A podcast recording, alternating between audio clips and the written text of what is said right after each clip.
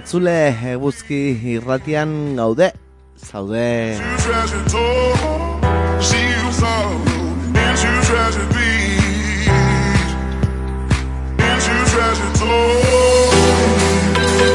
Son las 10 de la mañana del martes 13 eh, de junio y aquí arranca Pasealeku, el magazine de actualidad de Eguzki y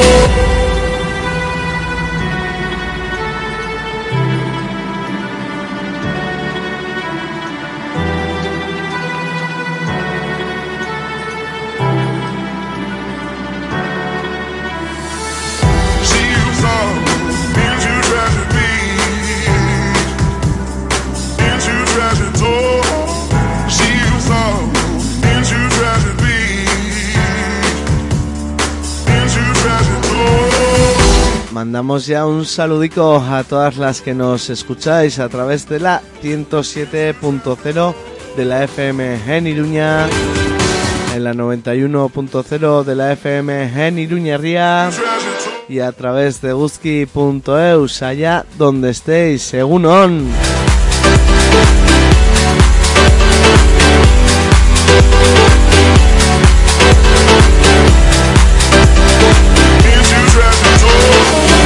Saludico también a esas radios amigas y sus oyentes.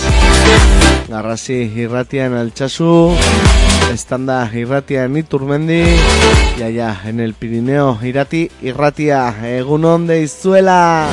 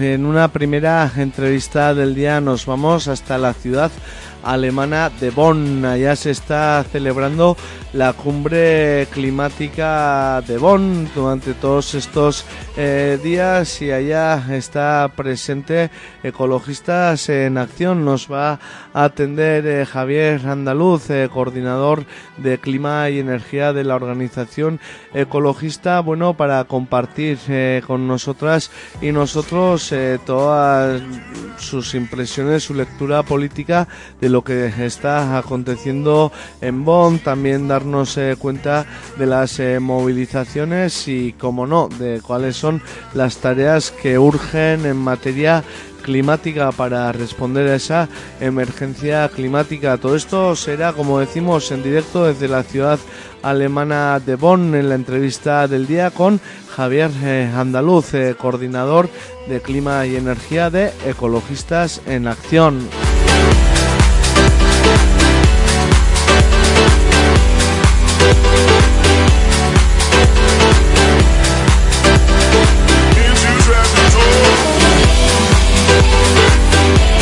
La entrevista del día le seguirán eh, las secciones eh, de los martes. Para empezar, página internacional. Nos vamos hasta el espacio post-soviético y lo hacemos con la colaboración de Asier Blas. Hoy nos traerá a esta sección eh, la actualidad, de la situación actual en torno al conflicto que viven Armenia y Azerbaiyán.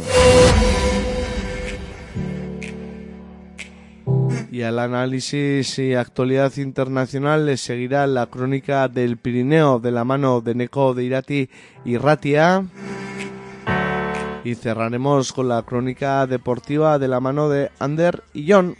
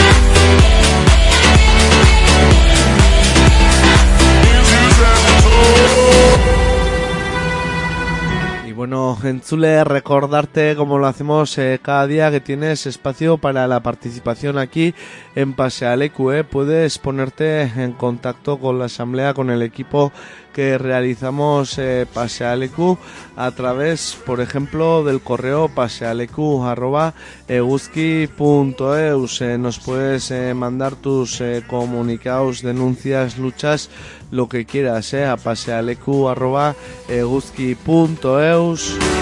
Ahí está el WhatsApp en directo en el 645 442420 645 442420 Puedes llamar también al número de teléfono, mítico número de teléfono de Guzki y Ratia en el 948 220758 948 220758 y ahí están abiertas las redes sociales tanto de Eguzki Ratia como de Pasealeku en Facebook y en Twitter.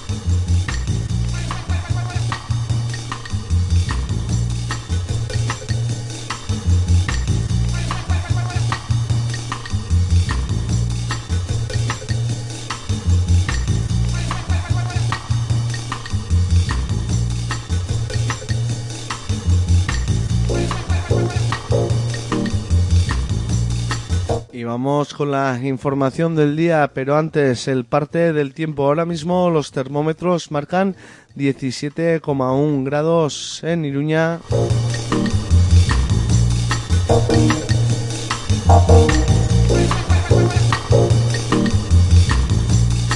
Y la predicción del día nos dice que nuboso con posibilidad de brumas y nieblas matinales dispersas en la mitad eh, norte de Nafarroa, lluvias y chubascos por la mañana en esa misma mitad norte que por la tarde se generalizarán y podrán ir acompañados de tormenta, temperaturas mínimas sin cambios o en ligero descenso, máximas en descenso, viento flojo de norte y noroeste con intervalos más intensos por la tarde. Las temperaturas oscilarán en Iruña entre mínimas de 13 y máximas de 22 grados. En Alchazú entre mínimas de 14 y máximas de 21 grados. Y en Agoitz entre mínimas de 12 y máximas de 23 grados.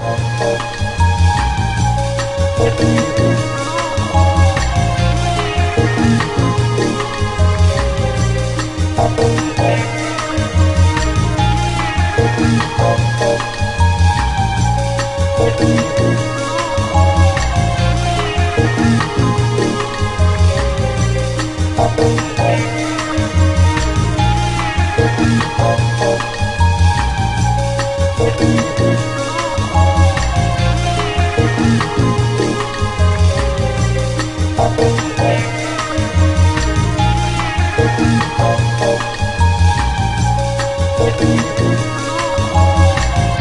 en la prensa leemos berrian katalanen aurkako faxisten eraso bat izan da eta erdian euskaldun bat harrapatu dute.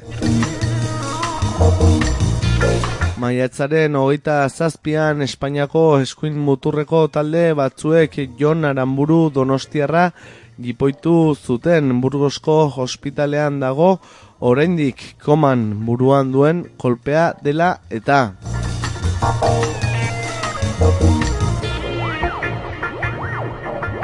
Ez zuten berehala pentsatuko lagunen artean igarotzekoa zen futbol egun bat faxisten eraso larri batekin amaituko zela non eta sorian Espainia. Bi aste ba-, baino gehiago dira Jon Aramburu Sánchez Donostia mila behatzen da irurogeita hemeretzi Burgosko Espainia ospitaleko zeintza intentsiboko unitatean ziu dela koman buru ezurra hautsita atzealdean eta belarri aldean eta hainbat kolpe eta ubeldura aurpegian.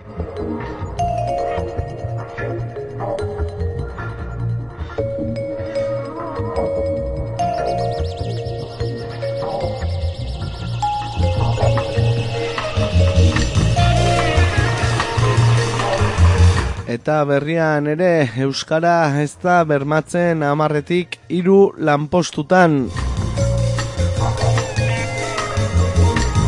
Uemak ikerketa batean azaldu du egoera udalerri euskaldunetan ere, osasun zentroetan sarri langile euskaldunak ez daude bermatuta.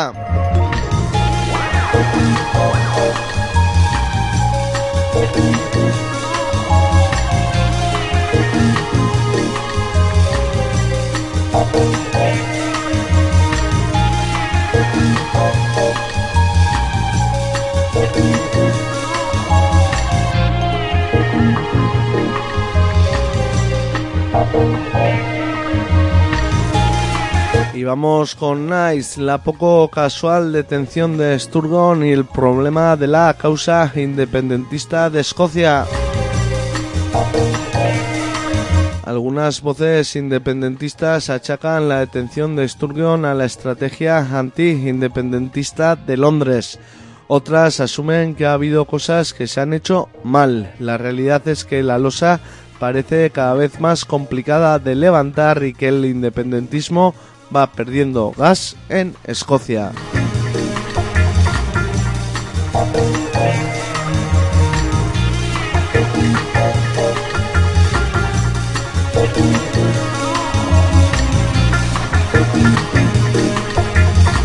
Y regresamos a casa en Nice. Asirón insiste en que no aceptará vetos ni terceras vías que los intenten aprovechar. Joseba Asirón ha cerrado la primera ronda de contactos con PSN Geroa y contigo Zurekin para tratar de alcanzar un acuerdo. El veto se mantiene, lo que acerca a la derecha al poder. El aspirante a la alcaldía avanza que habrá una última reunión con el PSN que esta formación ya habría aceptado.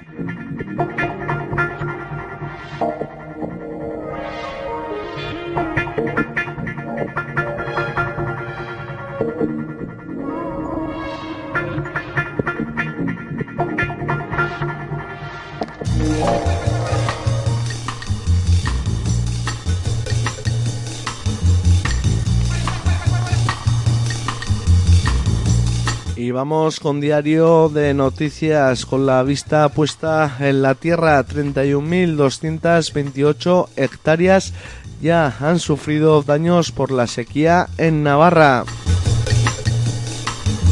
suponen el 35% de la superficie asegurada. Las últimas lluvias de mayo y junio han evitado un mayor desastre en la campaña del cereal. Ribera, zona media y Tierra Estella, las más perjudicadas según Agroseguro.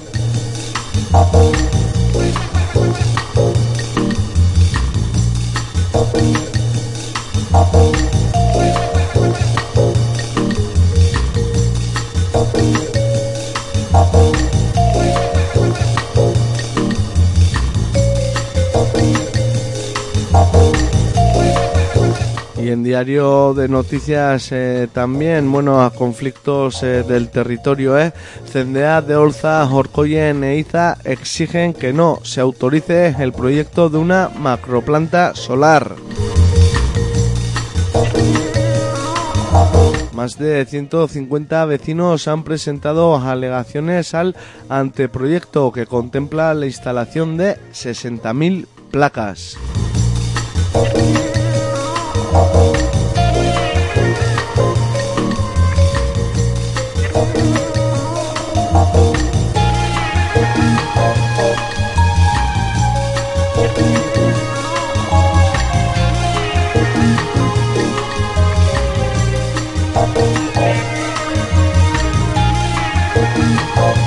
Vamos con Diario de Navarra, plante de la comparsa tras las nuevas agresiones en Sarriguren. Tras una agresión el viernes y nuevos empujones el domingo en el final de las fiestas, detuvieron la salida a modo de protesta.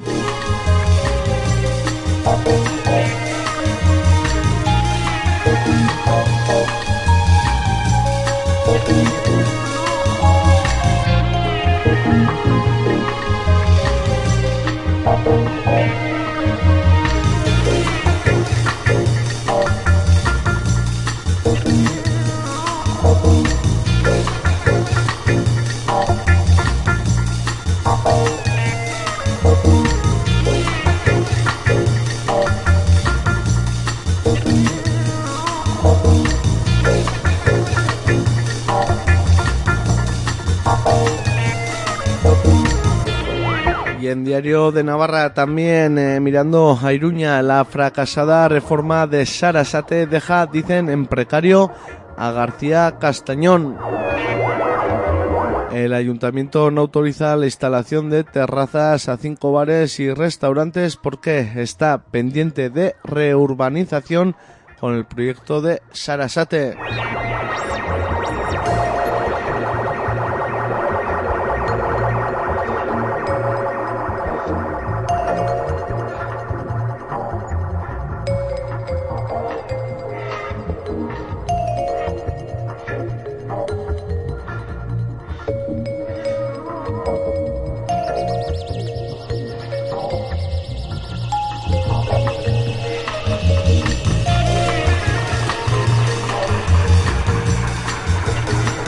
Y vamos con la prensa del Estado en el país. Escriba aprueba la rebaja de los requisitos de formación para regularizar a extranjeros y que cubran vacantes. El Ministerio facilitará autorizaciones de residencia a través de cursos sin exigir un mínimo de horas. Y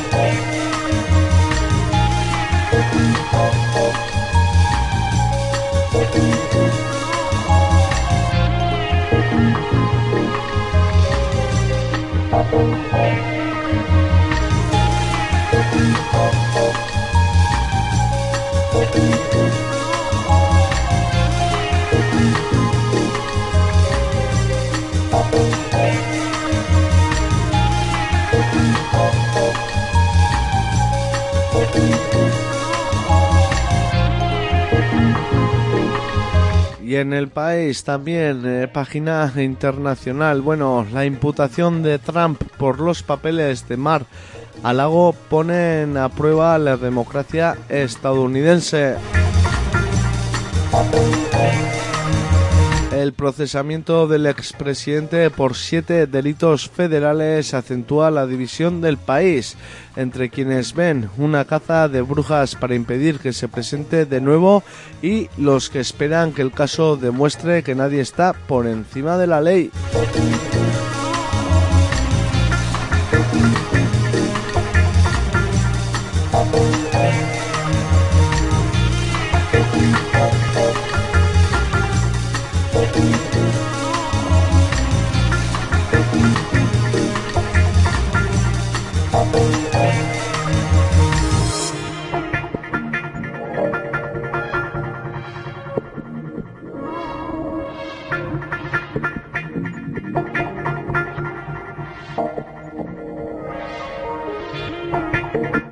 Hasta los países eh, catalans. En la cabecera catalana de la vanguardia, Junts desautoriza a Burras y se suma al cordón sanitario de Ripoll. Los postconvergentes pactarán con el PSC, RC y la CUP para evitar que gobierne la extrema derecha independentista Alianza Catalana.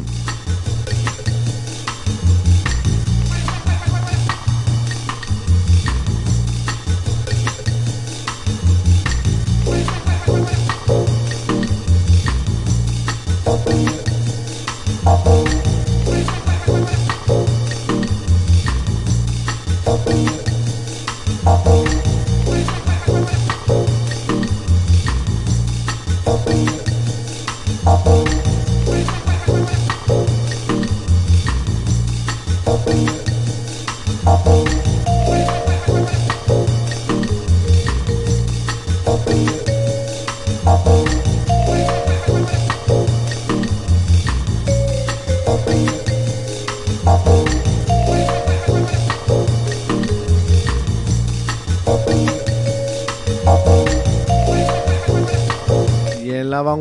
también Ana Simó se encargará de educación tras ver cumplida su pena de inhabilitación por el 1 de octubre.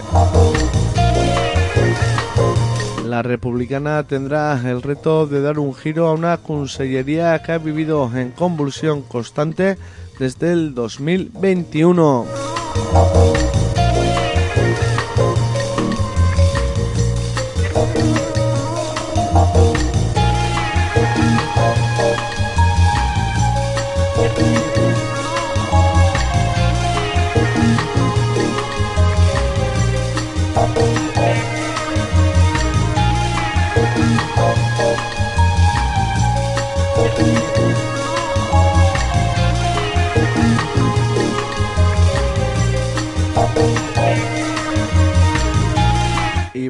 Con el bloque de la prensa digital en el diario.es. La UE apuesta por la dictadura de Túnez para que de policía de fronteras en el Mediterráneo.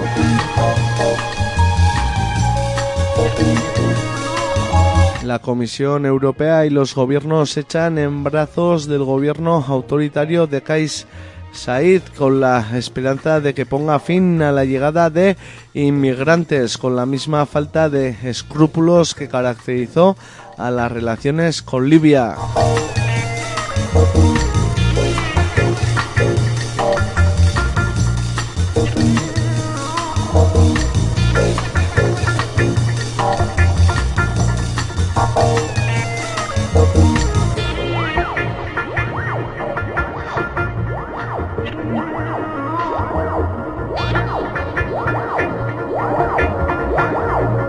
La portada del diario.es eh, también economía, los salarios recuperan poder adquisitivo por primera vez desde 2021. Los sueldos subieron cerca de un 5% de media en los primeros cuatro meses de 2023 en las grandes empresas, según la estadística de Hacienda mientras en marzo y en abril la inflación cayó por debajo de esa tasa anual, algo que no ocurría desde hace dos años en los que se ha producido una importante pérdida de poder adquisitivo.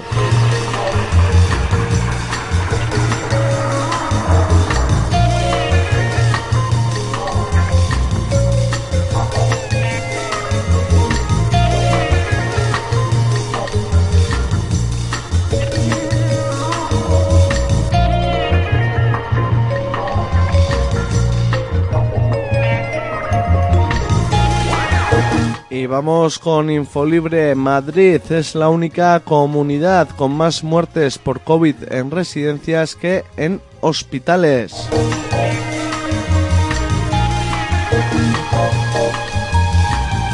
Según una investigación publicada en la revista internacional epidemiología, la mortalidad de residentes no derivados a hospitales superó el 40% en Madrid y fue como mucho el 26% en el resto de comunidades. El estudio se basa en la revisión de 11 investigaciones previas que se circunscriben a hospitales concretos. Analizaron la mortalidad de residentes con COVID en los centros y en las residencias de su zona sanitaria. Los expertos apuntan a los protocolos de la vergüenza como motivo no se permitió la derivación al hospital de muchos de los casos más graves que podrían haberse beneficiado.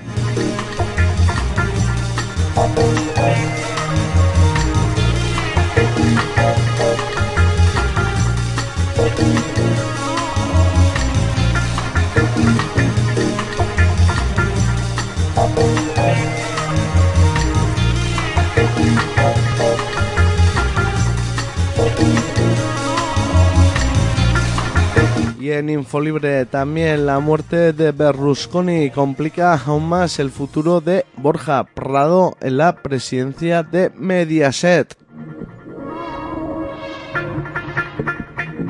La matriz italiana reorganiza la cúpula de la cadena española despojando de poder ejecutivo al presidente investigado en Francia por un pago a Sarkozy.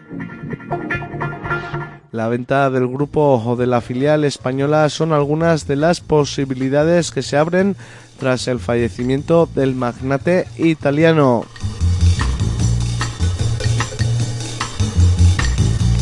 Y en Infolibre podréis encontrar eh, también un reportaje en torno a la figura de Berlusconi, eh, bajo el título o titular Berlusconi, el magnate que blanqueó la extrema derecha en Europa.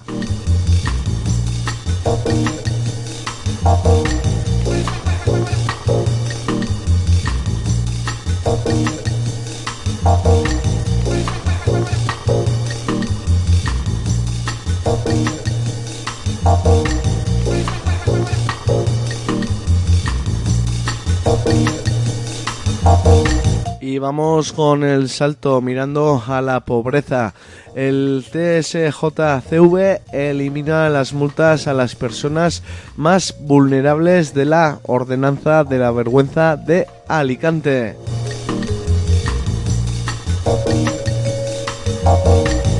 El Tribunal Superior de Justicia de la Comunidad Valenciana TSJCV estima la demanda puesta por el Grupo Municipal de Unides Pudem EU y anula los artículos que sancionaban la mendicidad y la prostitución.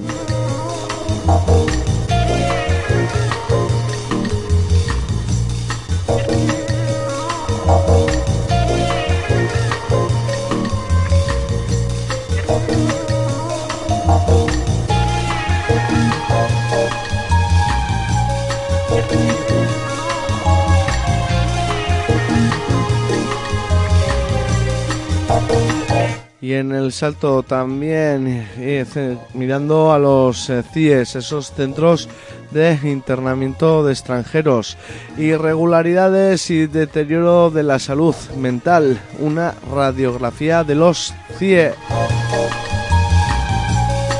El Servicio Jesuita Migrante presentó ayer 12 de junio su informe anual sobre la situación en los centros de internamiento de extranjeros. La organización denuncia las diferencias en el trato que reciben las personas en función del centro en el que se hayan internadas, dándose una situación de desigualdad.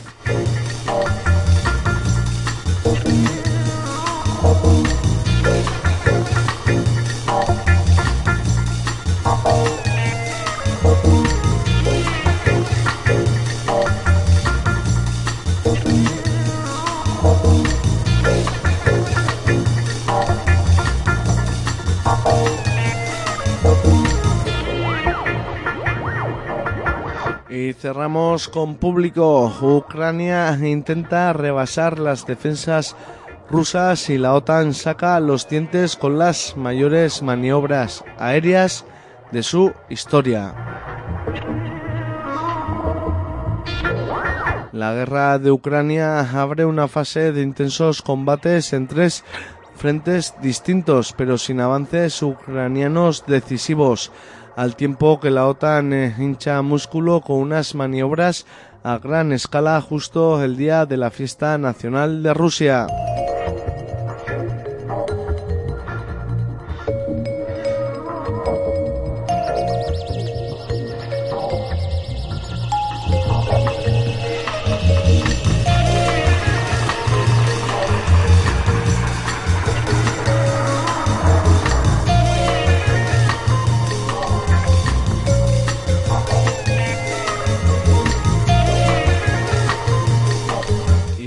Última noticia, contenido de público.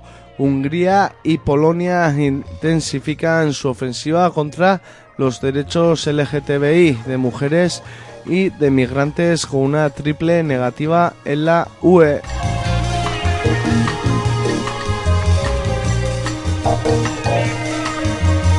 En países bloquean una declaración conjunta para proteger al colectivo homosexual y amenazan con una coalición contra el reciente acuerdo sobre la acogida de refugiados.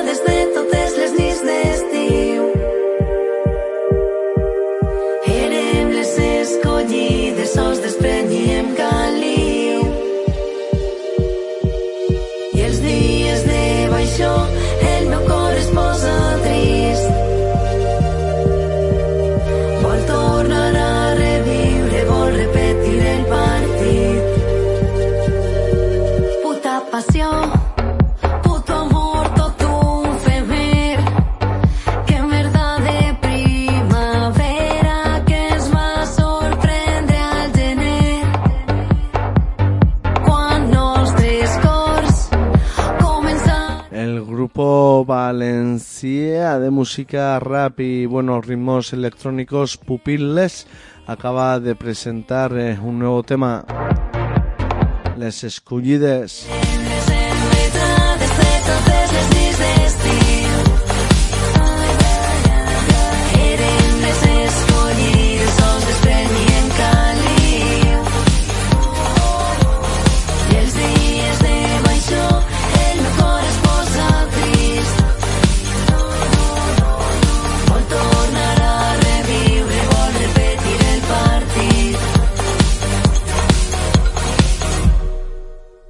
out and.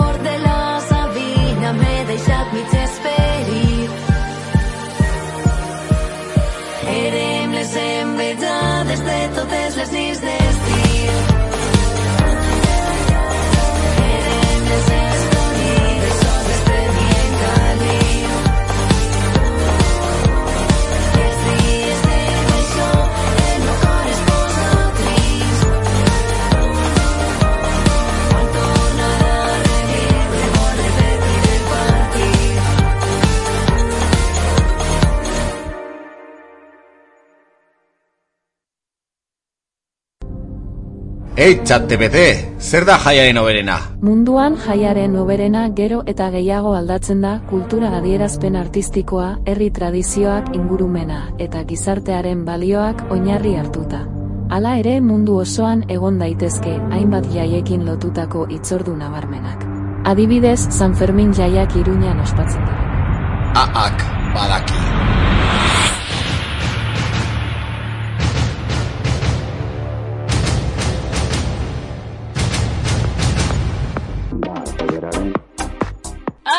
Badaki, baita zuk ere. Martxa dago eguzki txokoan.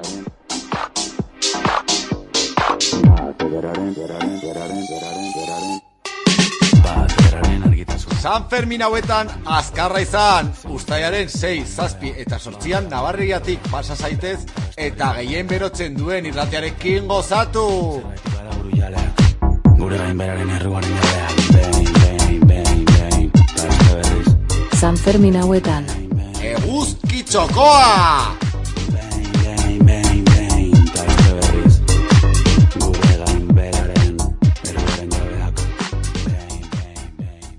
Well, everybody's heard about the bird. Sois una panda de lerdos sin criterios, chupáis melodramas, documentales y comedia romántica. Pero en Grupo Salvaje os vamos a enseñar el cine de verdad. ¡Recluta Patoso! Seguro que solo ves mierdas de Marvel y Asylum. ¿Has oído Grupo Salvaje, Recluta Patoso? Señor, no, señor. Les ordeno sintonicen los martes a las 6 de la tarde en la 107 FM, en la 91 FM o en eguski.eus. Señor, sí, señor. Ah, y los miércoles a las 8 de la mañana es la repetición. Señor, ¿de qué va, señor? ¡De cine, recluta patoso! ¡Sal de mi vista que te empuro ahora mismo! ¡Ah! ¡Ya te gusquide!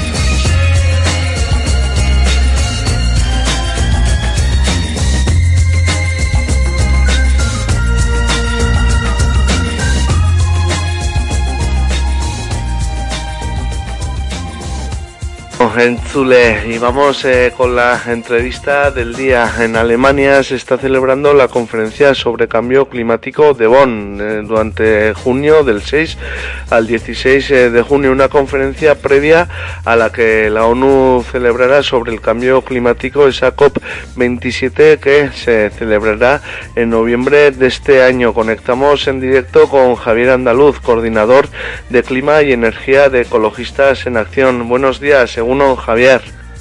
Egunon, Bueno, eh, para empezar, eh, te encuentras en eh, Bonn desde lo personal. eh, ¿Cómo está yendo la conferencia, la cumbre? ¿Qué, qué sensaciones te recorren? Bueno, pues yo creo que en estos momentos de la cumbre no tenemos como muy buena sensación, ¿no? Aparte de que a nosotros siempre nos cuesta mucho estar en estos espacios porque vemos con gran frustración cómo los acuerdos que necesitamos no llegan, estamos viendo una, una cumbre bastante conflictiva, donde parece que se repiten y además que se enquistan un montón de problemas y de choques que bueno que desde la sociedad civil pues nos hacen estar bastante frustrados a la hora de ver que los gobiernos están apostando por sus propios intereses nacionales en lugar de enfrentar esta protección de un futuro común que es a lo que han venido aquí a la ciudad alemana de Bonn. Sí, en ese sentido, bueno, ¿cuál es un poco, ya ha pasado una primera semana de la conferencia, de la cumbre, qué, resultados eh, políticos se están dando o se pueden esperar o qué ausencia de estos, Javier? Bueno, pues aquí se han avanzado, se han avanzado algunas cuestiones relacionadas sobre todo con la financiación, con ese fondo para las pérdidas y los daños que aprobamos en la pasada cumbre de Egipto eh, y que en esta cumbre tenían que bueno que ir avanzando, pues cómo se van a regir, quién va a poner el dinero, qué proyectos van a entrar dentro de esta financiación, cómo se va a, a dar esta respuesta. Sin embargo, una de las cosas que nos está pasando, que es bastante nueva o que no se ha visto en muchas ocasiones, es que para que los acuerdos que aquí se tomen sean oficiales, uno de los primeros pasos que hay que hacer es aprobar lo que se denomina la agenda de las negociaciones. Lo que ha pasado es que los países están siendo incapaces de hacer eso. Esto que se prevé que tiene que suceder en los primeros días, es decir, tenía que haber sucedido el lunes pasado, eh, no ha sucedido y estamos viendo cómo la cumbre ayer intentó tener una especie de encuentro para aprobar esta agenda, sin la cual será difícil que todos los acuerdos internacionales tengan una cierta validez a la hora de seguir adelante y bueno, pues creemos que va a ser muy difícil que salgamos con, con acuerdos que nos permitan seguir avanzando alguna de las cuestiones de la forma rápida en la que, en la que requerimos, ¿no? Estamos viendo básicamente aquí como los países están peleándose entre sí mismos, vemos países que evidentemente defienden y quieren eh, pues que pongan esa financiación que todavía no está llegando, esos 100.000 millones, esa duplicación de los fondos para la adaptación que no están llegando, pero estamos viendo también maniobras de muchos países para evitar que se traten los temas de reducción de las emisiones de gases de efecto invernadero, que escudándose precisamente en esa falta de fondos, pues están impidiendo que se apruebe un punto concreto que es el programa de trabajo en mitigación que debería, bueno, pues forzar y ayudar a que los países eh, incrementaran sus reducciones de gases de efecto invernadero respecto a los compromisos que ya tienen planteados, pero también evitaría que se pusiera una financiación adicional que muchos países necesitan para optar por modelos de desarrollo que no pasen por los combustibles fósiles.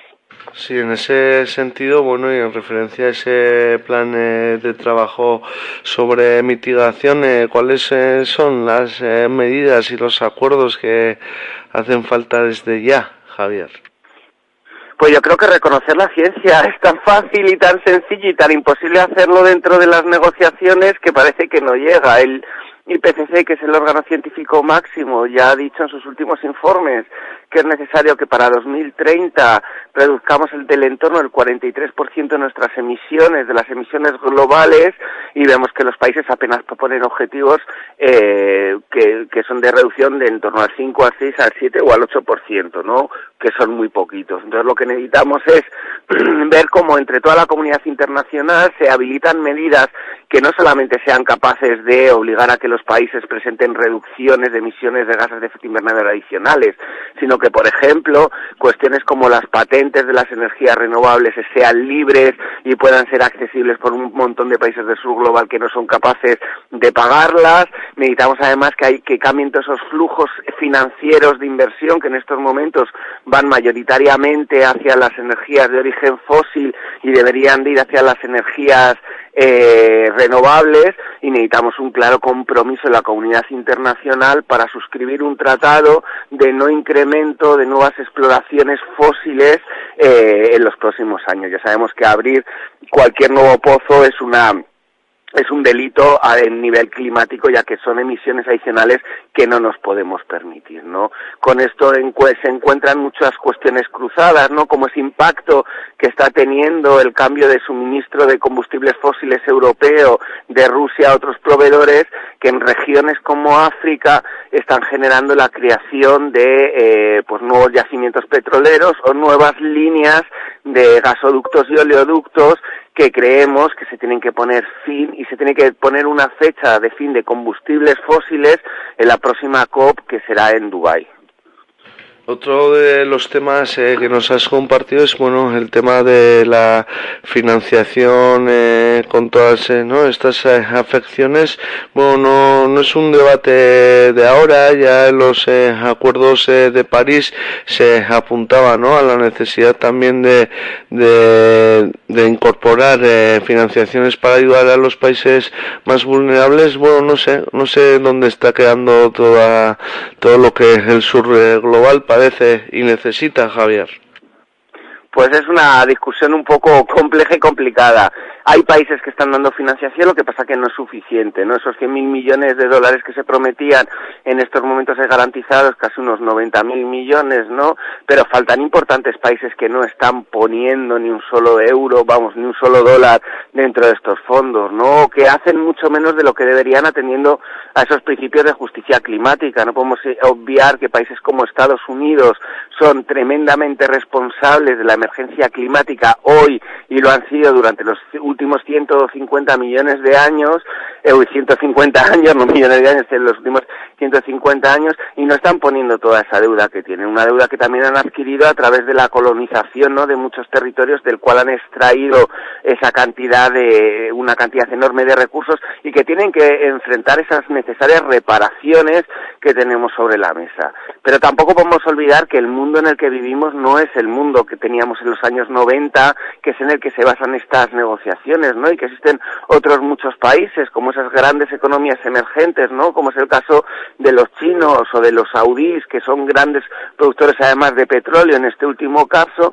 que también tienen que enfrentar reparaciones y no pueden seguir escudándose en esa división de los años 90 que ya es completamente falsa, ¿no? Los países más emisores a nivel mundial por cabeza, per cápita, son países eh, del entorno de Arabia Saudí y del Golfo Pérsico, ¿no? Qatar, Kuwait, Emiratos Árabes, Arabia Saudí, y entonces ellos también tienen que enfrentar esa necesidad de, financiación. Pero sí que tenemos que empezar con los países más desarrollados. Y el problema es que llevamos muchos años discutiendo sobre poner mucho más dinero y sabemos que ese dinero es suficiente, ¿no? Las propias Naciones Unidas ya señalaron que solamente en materia de adaptación necesitamos quintuplicar, es decir, multiplicar por cinco lo que ya está puesto sobre la mesa.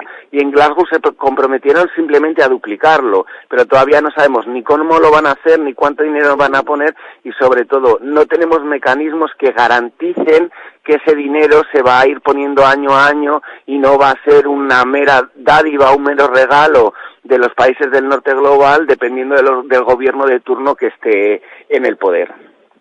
Bueno, eh, apuntáis eh, también desde Ecologistas en Acción, estáis eh, presentes allá. Bueno, que la lucha de los países, ¿no? Por los eh, intereses económicos eh, de cada cual pueden estar poniendo en riesgo un acuerdo satisfactorio. Bueno, en torno a las eh, COPs también está el tema de, bueno, del papel de, de las corporaciones, bueno, la captura no corporativa de las COPs que se dice.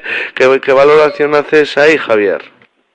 Bueno, pues nosotros llevamos todos estos días, porque una de las cosas que hacemos mucho las delegaciones, sobre todo a lo que venimos, que venimos mucho más a manifestarnos, a exigir, que a trabajar con los gobiernos, porque las negociaciones son una puerta cerrada y ya se puede imaginar todos nuestros oyentes que a los ecologistas y ecologistas en, acción precisamente no les parecemos para nada una presencia cómoda, pero sí que queremos reclamar que este es el espacio para escuchar a la sociedad civil y que las empresas deben de salir fuera de los espacios de negociaciones, no empresas como las grandes petroleras que además vemos como hasta los saudíes se les ha caído la careta a la hora de plantear como la próxima presidencia, una presidencia que nosotros consideramos ilegítima, eh, un propio directivo de una empresa petrolera como es AZNOC, ¿no? Creemos que este es el espacio de la sociedad civil, el espacio de las organizaciones de la sociedad civil, de todos los jóvenes que se están manifestando aquí, esas plataformas indígenas cuyos saberes tradicionales son fundamentales, o de ese papel de las mujeres dentro de, esa trans, de esas transiciones energéticas que, necesitamos. Durante todos estos días nos hemos manifestado en numerosas ocasiones exigiendo y diciendo que queremos un régimen de incompatibilidades, como hizo la Organización Mundial de la Salud en el año 2008 con las tabacaleras, que expulse a todos estos intereses y a todas las organizaciones que son tapaderas de todo ello, o sea, Cabe recordar que Iberdrola va a estar presente en Bono, así lo dicen los a través de un grupo que se esté conocido como Grupo de Crecimiento Verde y sabemos que vienen a hacer negocios, no vienen verdaderamente a enfrentar la emergencia climática y tampoco vienen a plantear soluciones que estén basadas en las personas, sino lo que quieren es repercutir su modelo de, de negocio y reproducir lo que ya el poder que ya llega que ya llevan amasando durante años eh, dentro de las negociaciones y por eso estamos la sociedad aquí civil aquí para exigir esto, ¿no? Para exigir que seamos nosotros y la sociedad civil y la ciudadanía los que tengamos en nuestras manos el, el escribir las reglas climáticas y echar la presencia de todos estos intereses fósiles y que no vamos a dar un paso atrás eh, y reclamaremos este espacio porque es nuestro espacio, son nuestras voces las que tienen que estar en el centro de las negociaciones y señalaremos con claridad a todos esos intereses fósiles que hoy están poniendo en jaque la lucha contra la emergencia climática. Sí, ahí Javier eh, te quería, bueno, preguntar, ya nos has explicado, pero sí concretamente cómo se está desarrollando las eh, movilizaciones eh, sociales en torno a la COPE de Bonn. Pues básicamente hay como dos espacios, ¿no? Uno, o sea, primero, eh, una de las grandes cosas que tienen estas cumbres es que nos permiten encontrarnos con un montón de compañeros en todas las partes del mundo y que actuamos de forma unísona. Es decir, tanto las organizaciones de la sociedad civil como estos jóvenes, estos indígenas, la gente de los, del movimiento sindical, estamos juntas. En los propios pasillos de los plenarios y en los propios espacios de negociaciones, entre tres y cuatro veces al día, nos concentramos con pancartas, con banderas, exigiendo con claridad todas estas cuestiones que pedimos, además de trasladárselo a nuestras delegaciones oficiales. Y ayer, por ejemplo, tuvimos una gran manifestación eh, liderada por la gente del este de África, que está viendo cómo eh, Deutsche Bank, Total Energies plantean un nuevo oleoducto que se llama EACOP dentro del territorio y nos unimos junto a Fridays for Future y otros muchos actores en hacer una marcha reivindicativa ahí eh, desde el centro de convención donde están desarrollándose las negociaciones y eh, las sedes de estos importantes bancos. Pues ahí están, ¿no? Las eh, movilizaciones sociales también como forma de presión y control eh, sobre los gobiernos, esa COPE que se está celebrando en Bonn. Para ir despidiéndonos, eh, una pregunta de brocha gorda, la emergencia climática que requiere hoy, Javier. Pues hoy requiere sobre todo que, trabajemos a nivel nacional, es decir, tenemos por ejemplo este eh, nuevo documento nacional sobre los objetivos climáticos que tenemos que exigir socialmente que sean mucho mayores, ¿no? Y que todas las medidas vayan destinadas no a reproducir las herramientas del capital, sino a cambiar el sistema. Podemos hacer algo individualmente y todos lo sabemos, ¿no? Optar por esas comercializadoras de energía limpia, por una alimentación más sostenible o por reducir el uso de coche a nivel nacional es clave y a nivel ciudadano, pero no podemos obviar esa exigencia de que cuando estamos hablando de enfrentar la emergencia climática estamos hablando de enfrentar un cambio de sistema importantísimo, donde no solamente la reducción de nuestros consumos de energía neta, sino plantear un sistema que ponga el foco precisamente en esas medidas sociales y ciudadanas y reste el poder a las grandes empresas es una exigencia que tenemos que seguir haciendo en nuestra vida cotidiana, exigiendo políticamente a nuestros países y movilizándonos junto a otras personas pues para enfrentar precisamente esa emergencia climática y esas múltiples crisis interrelacionadas en las que vivimos en la actualidad. Pues eh, Javier Andaluz desde Bonn para despedirnos ahora sí que sí, siempre lo hacemos y brindarte la última palabra por si quisieras eh, transmitir una última idea, mensaje, lo que quieras a nuestra audiencia.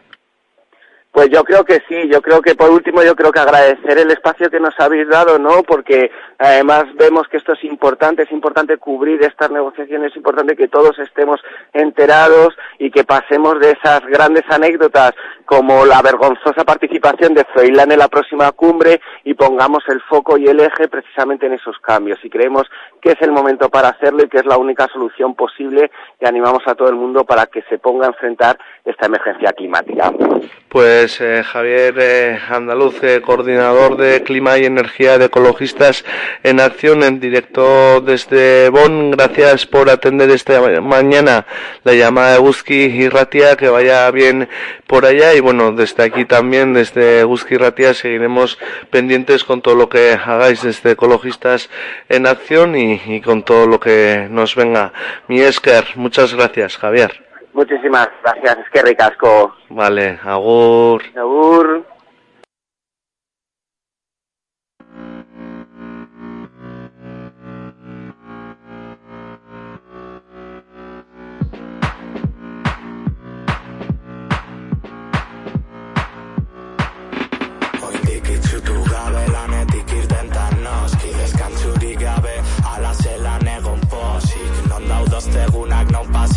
Paseo pasan nospi Gelditzen zaidan bakarra Presioa igotzen ta prezio zalo ez badoski. Kaletik lindoa larbitu nintzen wizma Badaukazu zeo zeke bamaitu zainik hausi Gelditzen zaigun bakarra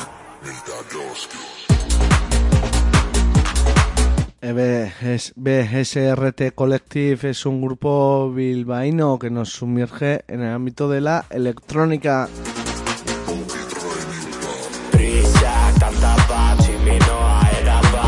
Propuesta de este grupo bilbotarra nos eh, sube a muchas de las ramas de la danza y de la alegría con temas de diferentes calados electrónicos como techno, drum, bass, house, trance, EBM.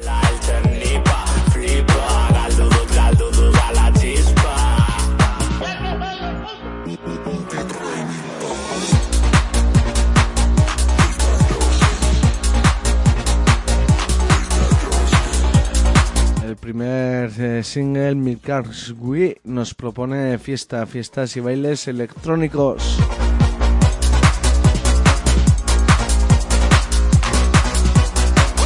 Milkars Kai de E EBS RT Collective.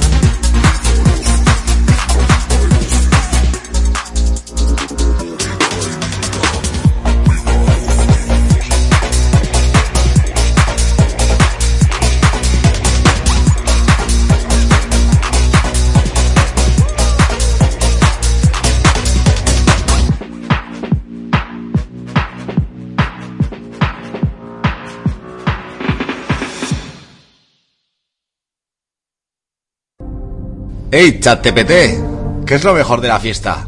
En el mundo, lo mejor de la fiesta cambia cada vez más, en función de la cultura, la expresión artística, las tradiciones populares, el medio ambiente y los valores sociales. Sin embargo, pueden existir citas destacables asociadas a diversos festivales alrededor del mundo, por ejemplo, fiestas de San Fermín, celebradas en... La IA ya lo sabe.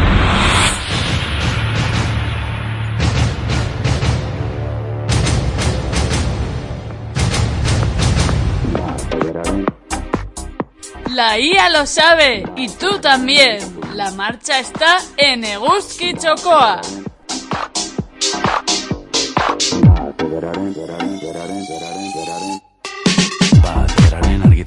Estos Sanfermines, sé inteligente. Y el 6, 7 y 8 de julio, pásate por la navarrería a disfrutar con la radio que más calienta.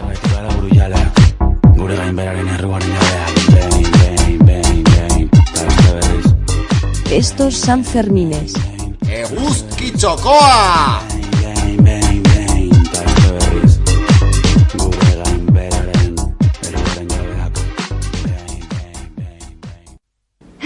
¿Y qué clase de animal es este? Un búho. Eso es. ¿Y qué clase de ruido hace un búho? Uh, uh. Correcto. ¿Y cuándo salen los búhos? Aprendiz de Búho sale todos los martes de 7 a 8 de la tarde y los miércoles de 9 a 10 de la mañana. O también puedes escuchar el podcast en eguski.eus. Aprendiz de Búho, programa de temas variados, música y cine, está contigo noche y día. Dicen que muchos pocos hacen un mucho y gracias a ti seguimos creciendo y volando libres.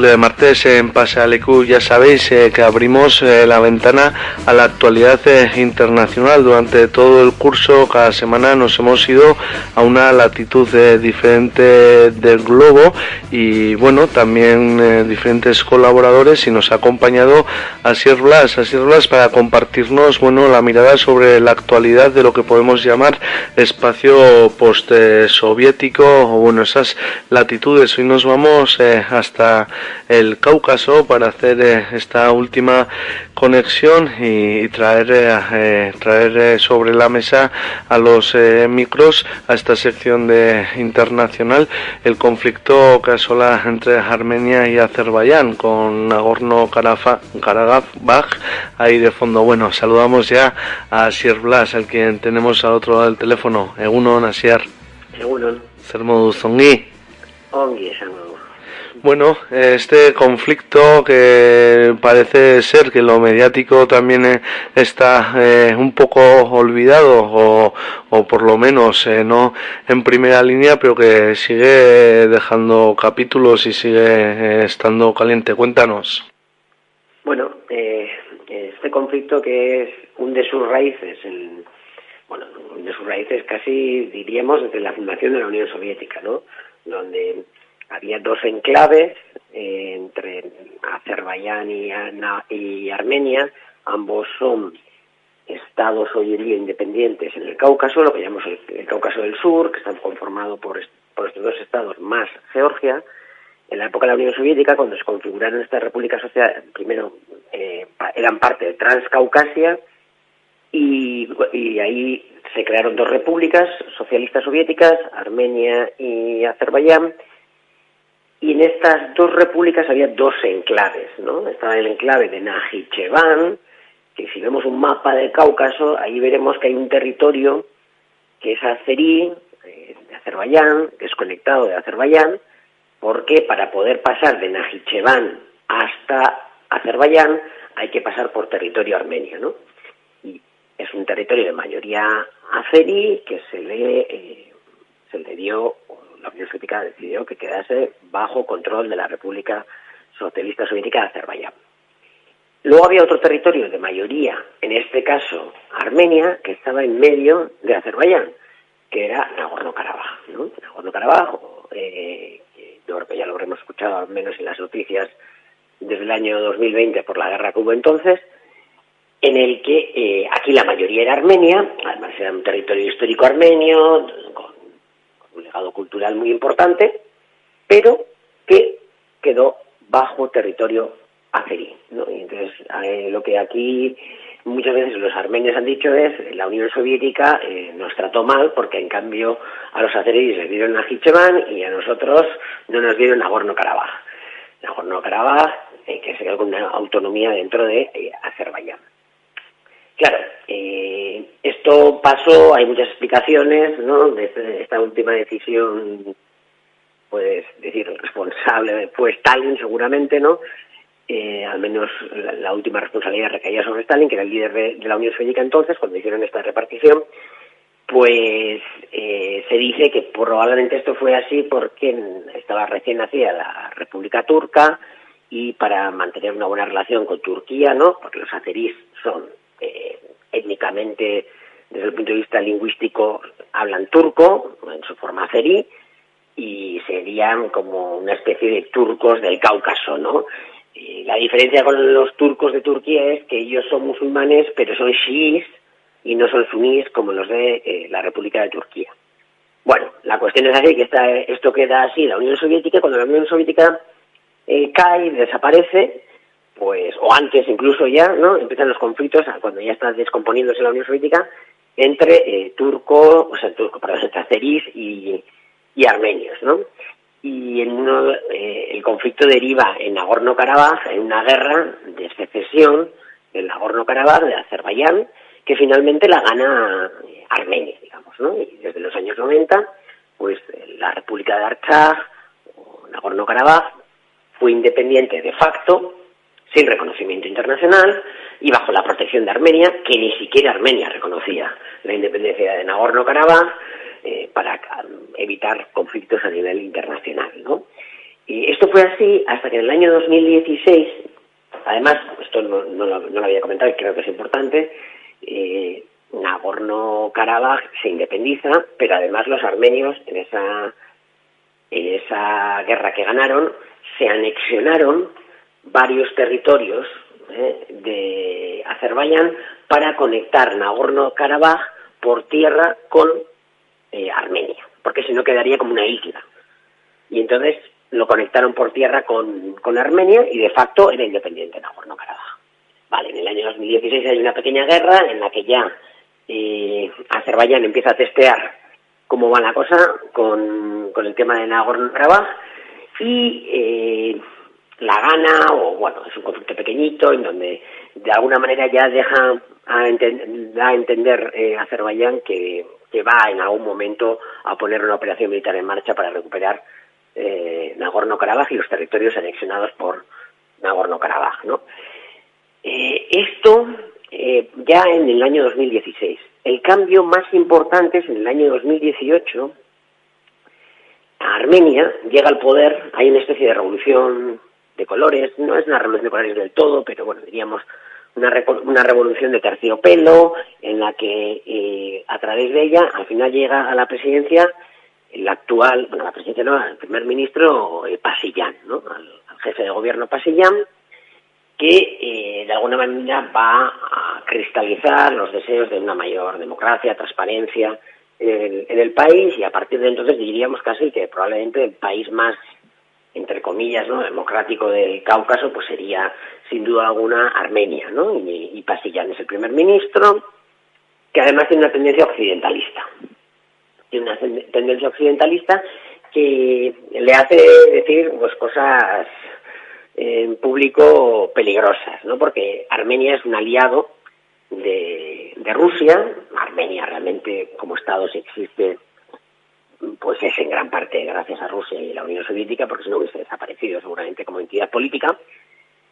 Y eh, estratégicamente Armenia siempre ha estado muy ligada con, con, con Rusia después de su independencia, que aseguraba un poco ¿no? que no fuese invadida por, por ejemplo, Azerbaiyán, ¿no? el actual presidente de Azerbaiyán, Aliyev, más de una ocasión cuando habla públicamente dice habla de Ar- Armenia como el, el este de Azerbaiyán, ¿no? Y, y que los armenios están en territorio eh, azerí, etcétera, etcétera. Entonces, de alguna manera hay, hay una negación por parte del nacionalismo azerí de, de lo armenio, ¿no?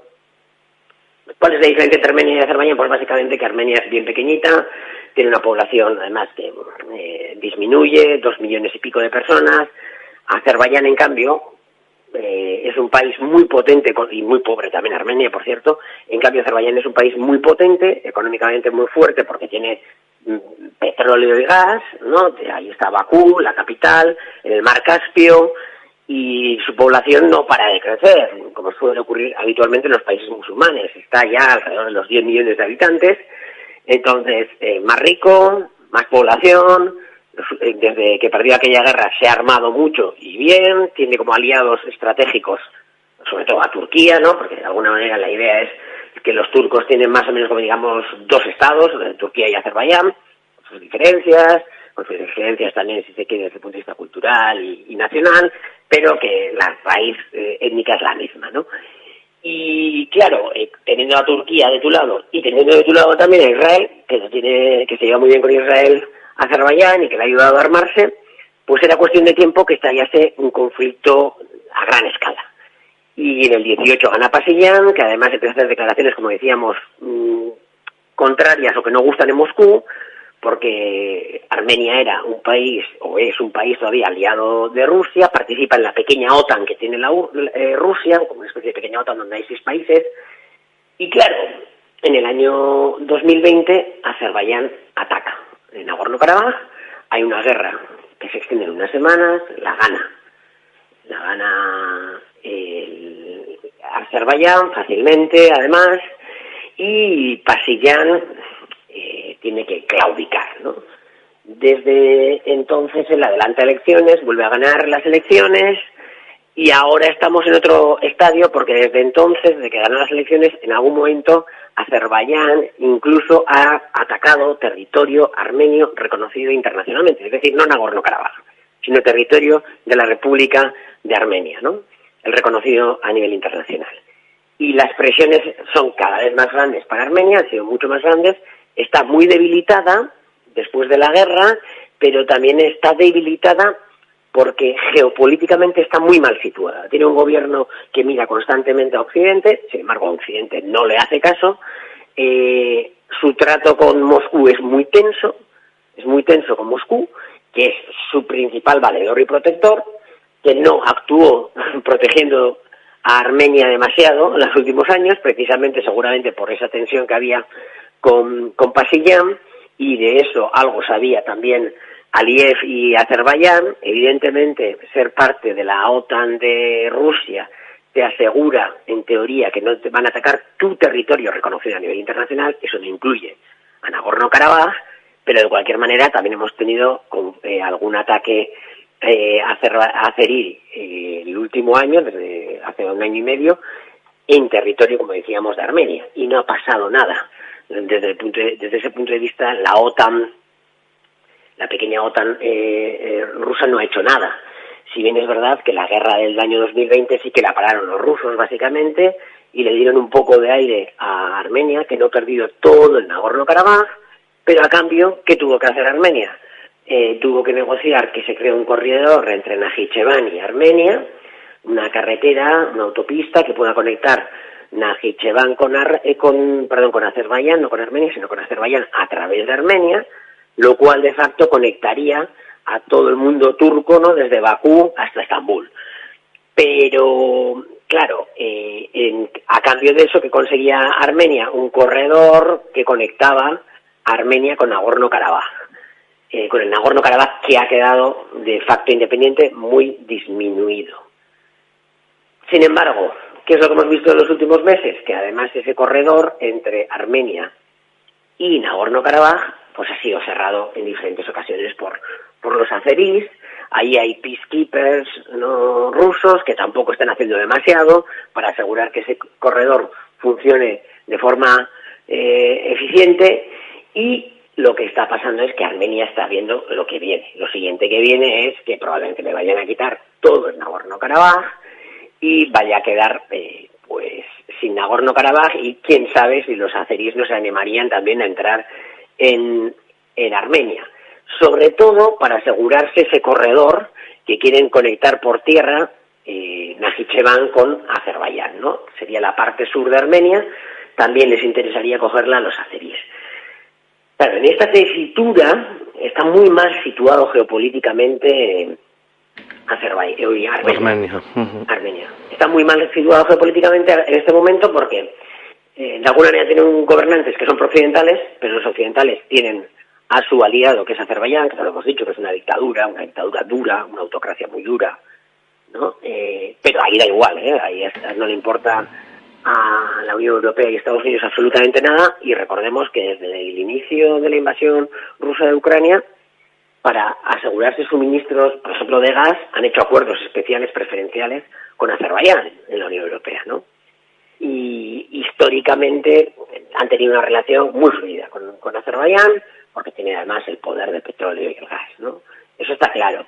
Eh, pero eh, Armenia, el nuevo gobierno que tiene, pues no para de mirar a Occidente, lo cual además le hace en algunos momentos hacerle feos a Rusia y Rusia además con, con Azerbaiyán tiene muy buenas relaciones económicas. No es un aliado, como podría ser Armenia, pero los que están gobernando en, Ar- en Armenia no son del gusto de Moscú. Y en cambio, con Azerbaiyán, como decíamos, es, en la zona es un gigante económico, en el Cáucaso, eh, pues tiene unas relaciones muy fluidas y le va muy bien desde el punto de vista económico, ¿no? Entonces, está en este momento Armenia quedándose sola a nivel internacional por en gran parte también por los pasos que ha dado la propia Armenia. Por ejemplo, unas cosas significativas en relaciones internacionales es que cuando vemos la lista de países que condenaron la invasión rusa en la ONU, en, la votación, hay cantidad de países que se abstuvieron y algunos incluso votaron en contra. ¿no? Armenia, que se supone que es un aliado ruso, votó a favor de la condena de Rusia. ¿no? Entonces, este tipo de, echarse tiros en el propio pie le está llevando a una situación en la que se está quedando aislado desde el punto de vista geopolítico y en el cual su situación se ha vuelto muy vulnerable. ¿Y qué ha pasado entonces? Y esa es la noticia de las últimas semanas. Pasillan, el primer ministro armenio, ante esta situación tan vulnerable de Armenia, ha decidido empezar a negociar la claudicación respecto a Nagorno-Karabaj. Ha dicho que Armenia está dispuesta a reconocer la aceridad o el carácter azerbaiyano de Nagorno-Karabaj, ¿no? que es territorio del Estado de eh, Azerbaiyán, aunque la mayoría de la población sea armenia. ¿no? Y Claro, está viviendo en Armenia como una claudicación, evidentemente. Ahí te iba a preguntar, ¿no? Porque, bueno, en las últimas semanas un poco la noticia era esa de cómo se abrían escenarios eh, de diálogo, pero tal y como nos eh, relatabas en esa correlación de fuerzas, pero claro, lo que está llevando Armenia a la mesa en ese diálogo es la claudicación, como dices. Sí, además es muy visual. Se, nota- se ve incluso en la toma de posesión de, de Erdogan, asiste Pasillán a la toma de posesión y no le ponen en la primera fila como le ponen a Aliyev, ¿no? Al, al, al Azeri, al presidente Azeri, sino que le ponen en la segunda fila, detrás de Aliyev, y todo el rato eh, las imágenes, los posicionamientos son humillantes, ¿no? Es del, del que está derrotado todo el rato eh, se está transmitiendo una imagen de que no es una negociación entre iguales o entre dos potencias que están en conflicto o dos países que están en conflicto, sino es una negociación para negociar la claudicación de Armenia, ¿no? Y para dejarle sobrevivir, porque de lo contrario vamos a pasar por una prisionera por encima tuya, ¿no? Y claro, ahí hay una discusión en Armenia, ¿no? Sobre todo dicen hay sectores en Armenia que son favorables a Pasillán, aunque evidentemente la gran mayoría de Armenia está en contra de perder el Nagorno-Karabaj, pero más allá de eso, hay, internamente hay discusión en Armenia y también con la diáspora, porque Armenia tiene una gran diáspora, en Rusia, sobre todo la más grande, eh, Estados Unidos y Francia, ¿no? Y es sobre la diáspora, lo tiene bastante claro que quiere mantener eh, lo que es en Nagorno-Karabaj, pero la discusión ya no es solo sobre el Nagorno-Karabaj, sino so- sobre el futuro del Estado armenio. Si va a haber Estado armenio en el futuro, ¿no? Y aquí, eh, en esta discusión, algunos dicen que, claro, lo que querría eh, Pasillán, mm, claudicando con respecto a Nagorno-Karabaj, es de alguna manera quitarse ese peso, entre comillas, de encima, para ser un país que se centre en las fronteras reconocidas a nivel internacional y poderse echar en brazos de Occidente, ¿no? Pensando que así igual ya, a partir de entonces ya Occidente sí que le va a proteger porque, bueno, Azerbaiyán tiene lo que quiere y punto. Pero bueno, está en, esa, en ese posicionamiento de Pasillán, que de esa manera podría moverse hacia la occidentalización total, en alguna ocasión él ha dicho también que querría salir, o que estaría, hay que valorarlo de salir de la OTAN, de, de Rusia, de la pequeña OTAN que tiene Rusia, pues eh, veríamos cuál sería la nueva situación de Armenia. Pero no creo que mejorase mucho tampoco, porque ya hemos comentado que Azerbaiyán tiene un gran crecimiento económico y demográfico y tiene algunas ansias de expansión a territorios de lo que es la República de Armenia. Ujú. En ese, bueno, en esta tesitura, más allá de lo que salga de ese diálogo, no apunta a que se vaya a estabilizar, ¿no? La zona, por mucho que, como dices, eh, cedan el tema de Nagorno-Karabaj, ahí están eh, también, eh, bueno, las eh, voluntades eh, de los habitantes, en entredicho el futuro de Armenia no apunta a que la solución o lo que vaya a salir en esta coyuntura concreta de estabilidad a la región, ¿no? No, no parece. Una de las cosas que se observan es que Armenia, en este momento, eh, es tan débil desde el punto de vista demográfico y económico que no tiene muchas cartas que jugar y parece que la única carta que le queda por jugar es buscar ser una especie de protectorado de alguna potencia internacional, ¿no? Y, y entonces eh, la que está jugando Patillán es la de ser un protectorado quizás de Occidente o lo que sea, pero el- para ser un protectorado también tiene que tener interés Occidente en, ser- en que, en que quiera hacer quiera tener un, un protectorado en, en Armenia, ¿no?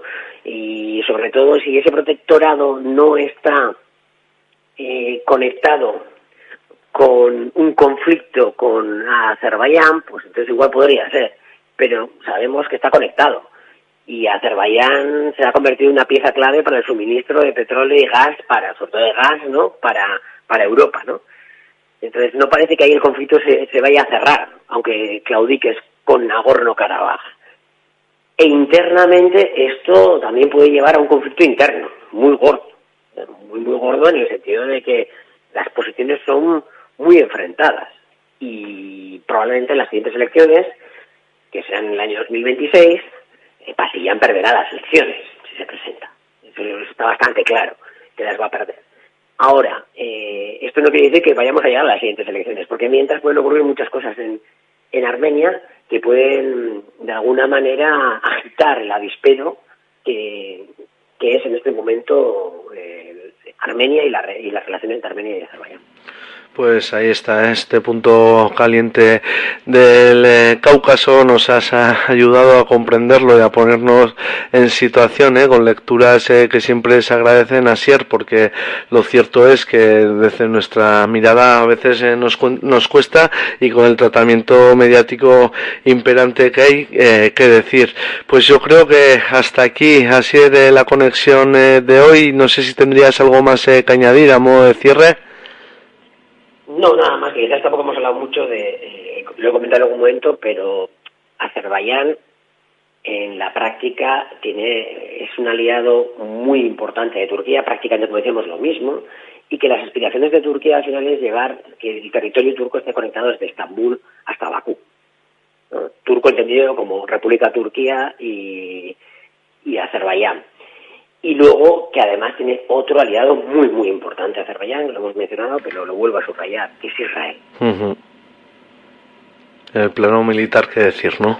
Hay que decirlo, ¿no? Todo, toda la tecnología militar que, que le ha comprado a Israel y las buenas relaciones que tienen con Israel, también suministro de materias primas, etcétera. Porque claro, están en la zona.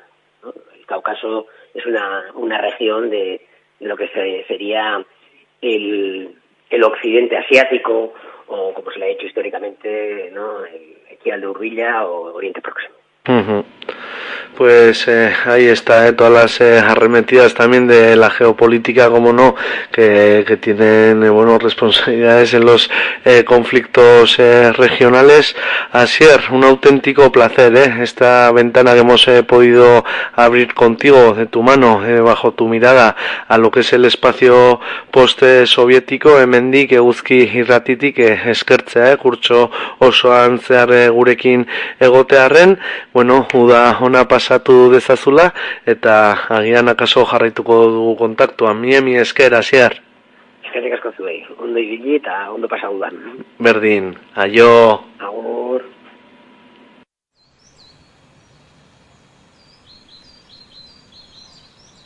thank you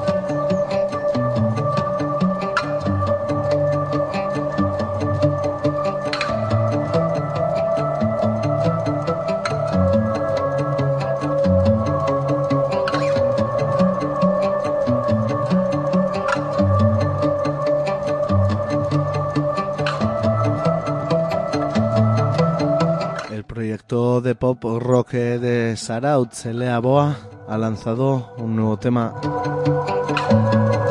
Amesten.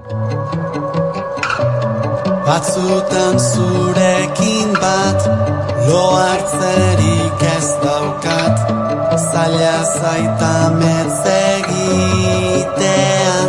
Ametzetan Bizi bat amesten dut Baina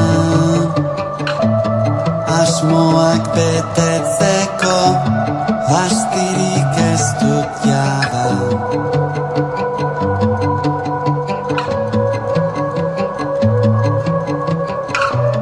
Begiak itxi ezin, burua ezin geldi. Gorputz honen jabea, noiztik naiz bani. Metamorfosien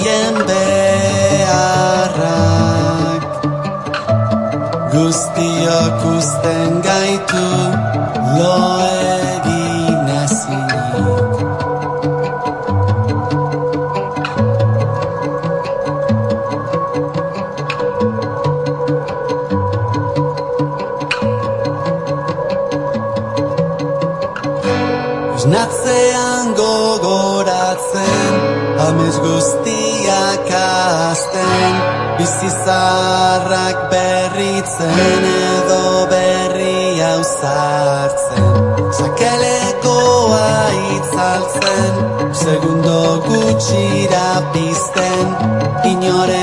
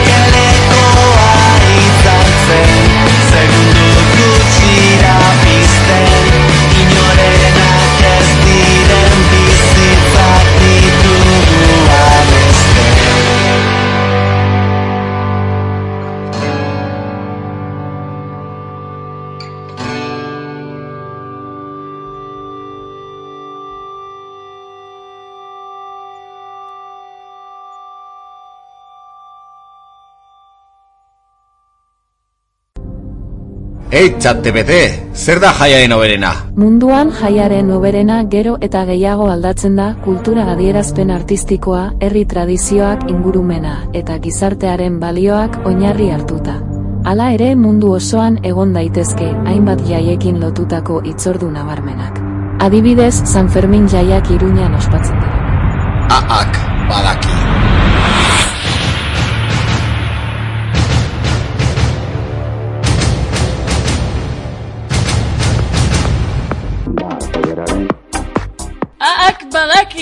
Baita zuk ere. Martxa dago eguzki txokoan.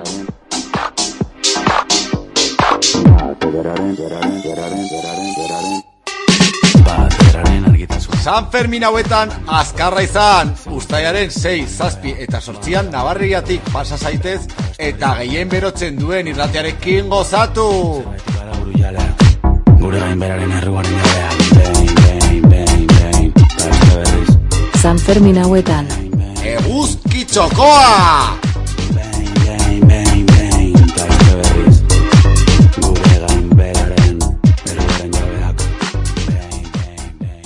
40 años llevando la luz por todo el mundo. 40 años de extraordinaria y fecunda labor social.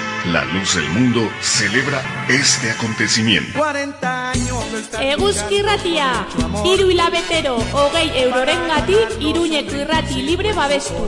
Eguzki.eusen sartzen. años se dice fácil, pero no es así. Mil desengaños y mil fracasos para estar aquí.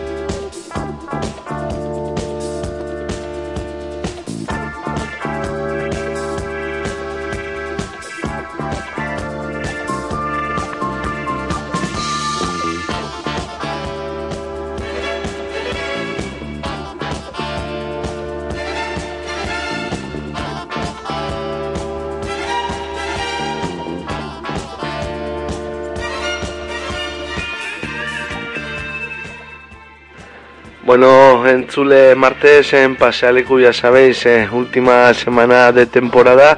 Y vamos eh, poco a poco, eh, bueno, saludando y despidiendo a nuestros eh, colaboradores. Es el caso de Neko de Irati y Ratia que semana tras semana nos ha estado haciendo la crónica del Pirineo, trayendo hasta nosotros, bueno, las últimas eh, del Pirineo y también eh, las opciones, la agenda que, siempre nos traía. Saludamos a Neko, Eguno, Neko.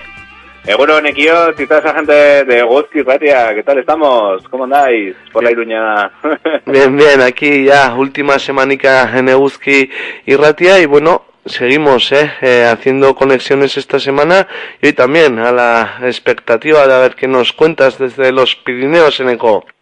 Pues bueno, a ver, a ver, eh, bueno, envidia me dais, ¿eh? Eso de cambio de temporada, bueno, bueno, aquí los que seguimos todo el año igual, en monotonía, en rutina, eh, me dais un poco de envidia, ¿eh? Cuando llega el verano, todos y todas, y cogéis, eh, bueno, vacaciones o por lo menos o cambiéis la, la programación, pero bueno, pues aquí pues no, no gozamos de esa posibilidad y, y bueno, nosotros aquí seguiremos y os esperaremos a, a la vuelta para cuando estéis.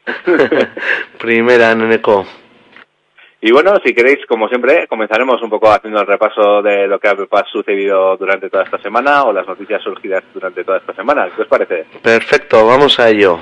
Bueno, pues eh, nos toca comentar eh, varias eh, pruebas ciclistas porque la verdad que este fin de semana, si ha sido prolífico algo, ha sido en bicicleta. ¿eh? La- hay que decir que el Pirineo ha ido rodado, sobre todo en lo que a pedales se refiere. Eh, hay que comentar que, bueno, ya sabéis que el sábado se celebraba eh, partiendo desde Ochagui la Irati Extreme. Es una prueba no competitiva que además, bueno, este año específicamente más, más- menos competitiva de lo habitual, ya que se quitó eh, la cronometrada de la RAU, porque, bueno, se veía que la gente, bueno, eh, to- tornaba a competir en, ese espacio, en esa subida a la RAU, y lo que se pretendía es que la gente, pues, disfrutase de, de este inmenso lugar que es eh, el Pirineo Navarro y que lo disfrutase, que lo disfrutase como, como debe ser. Bueno, pues hay que comentar eh, que nada más y nada menos que unos 1.500 eh, ciclistas, unas 1.500 ciclistas fueron las que participaron en esta Irati Extreme. Bueno, hay que ver qué pedazo de evento eh, se forma de- desde esa partida de Ochagui, en discurriendo por los valles de Aezcoa y volviendo de nuevo de hacia el valle de Salazar. Hay que comentar que, bueno, pues no hubo nada, ningún eh, accidente que lamentar y, y, bueno, además, eh, el tiempo acompañó ya que fue un sábado bastante eh, bueno a la hora de coger la bici, tampoco apretó mucho el calor, eh, no hubo tormentas en el espacio que duró la Irati Extreme y por lo tanto todos y todas pudieron disfrutar de un gran evento deportivo como es la Irati Extreme.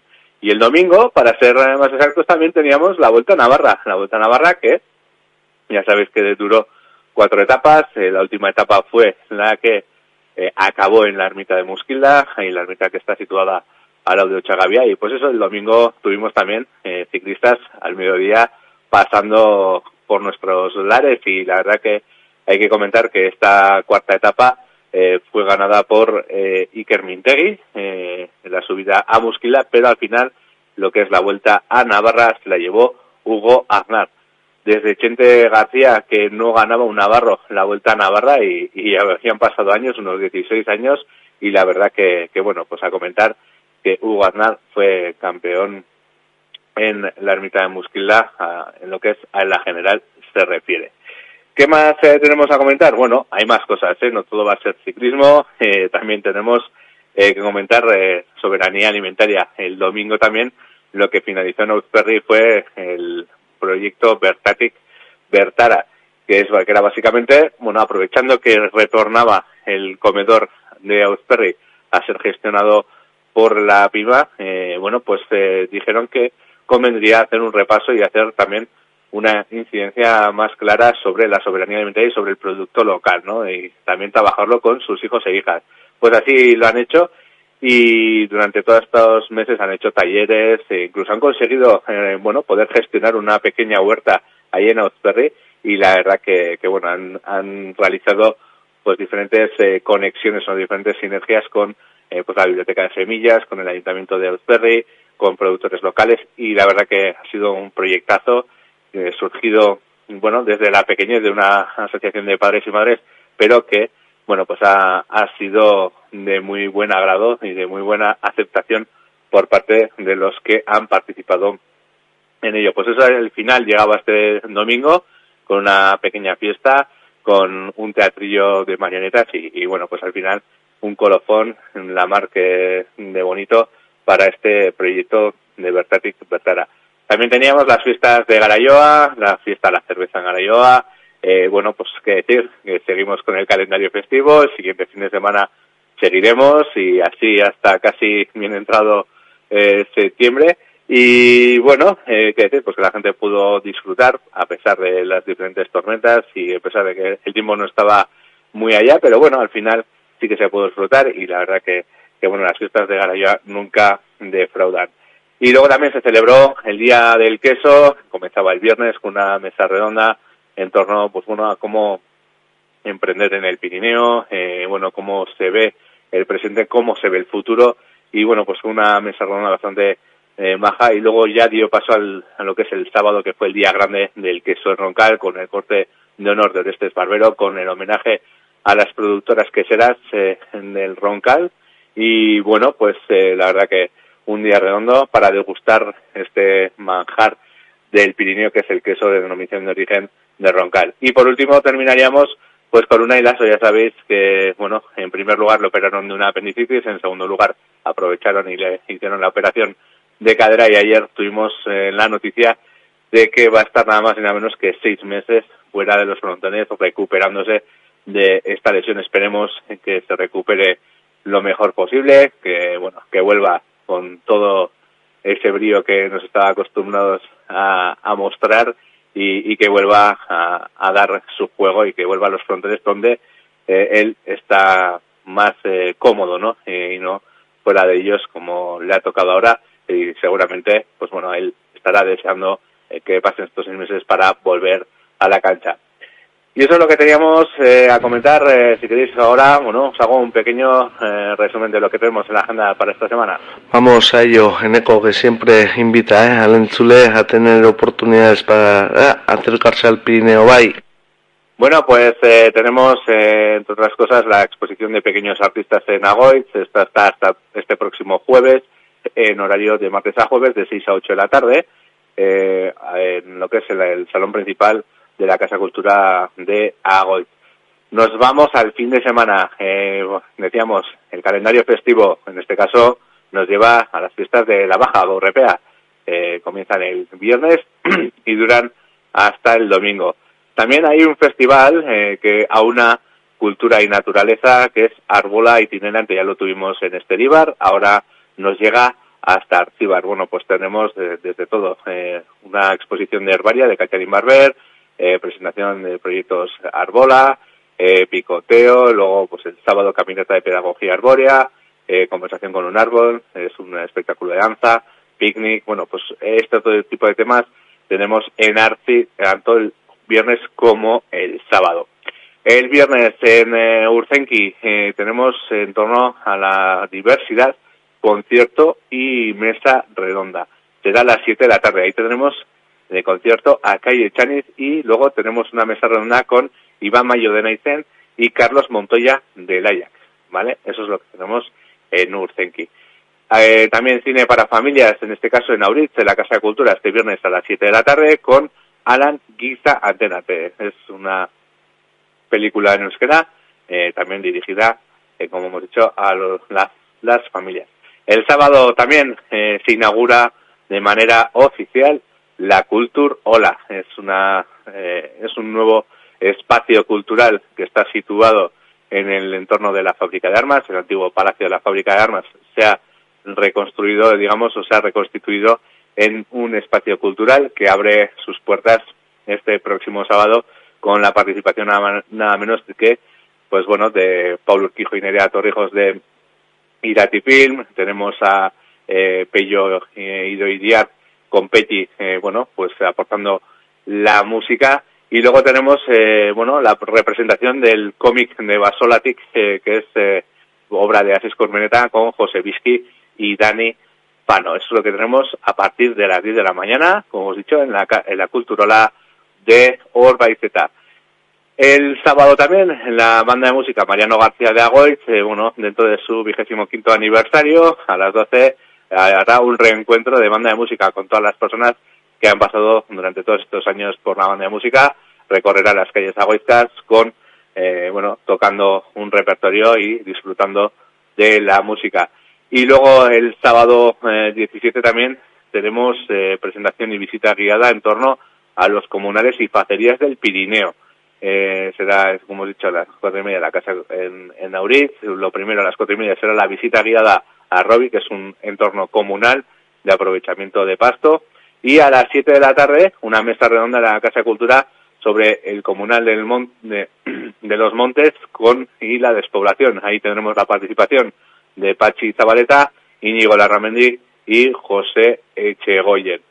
Y bueno, pues es- con eso terminaríamos por hoy. Eh, ya sabéis, tenemos de todo un poco. El que quiera fiesta la puede tener. El que quiera, eh, bueno, pues eh, entender cómo funcionan los, los comunales o, o disfrutar de música y conciertos también lo puede hacer. Así que os invitamos a todos y todas a que os acerquéis también este fin de semana nosotros y nosotras. Pues ahí está esa agenda, ¿eh? muestra del eh, Pirineo vivo, de su dinamismo. Y bueno, hasta aquí eh, por este curso cerramos eh, temporada, renovamos eh, programación para verano. Y bueno, ahí cuando retomemos allá por finales eh, de verano, nos volveremos a poner eh, contigo en contacto contigo, Neko, porque siempre eh, es un placer y se agradece que traigas eh, esa crónica del Pirineo hasta la audiencia de Euski y Ratia y nada, mientras tanto uda un pasada bezazula eta esandakoa e, ireile arte edo. Osongi, ba, hau da un pasazoke bai, eta bai, e, hemen izanen ozu berriz ere irailean, zuekin egoteko gogoz eta eta gainera, bueno, ba, pistolan egiten duzu eta aprobetsatzen dugula ere, zuek ematen digutuen aukera hau, ba, gure tokitxoa ere dagola erakusteko. Mi esker, eta bezarka da noi, ongi pasau da, aio. beste bat bueltan eneko aio aio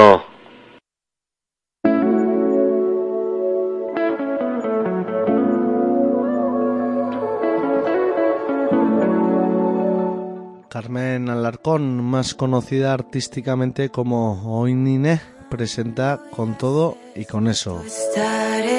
Una canción de pop minimalista que ella misma se produce con mezcla de lado GV. No fue correcto mirarte de lejos y luego quedarme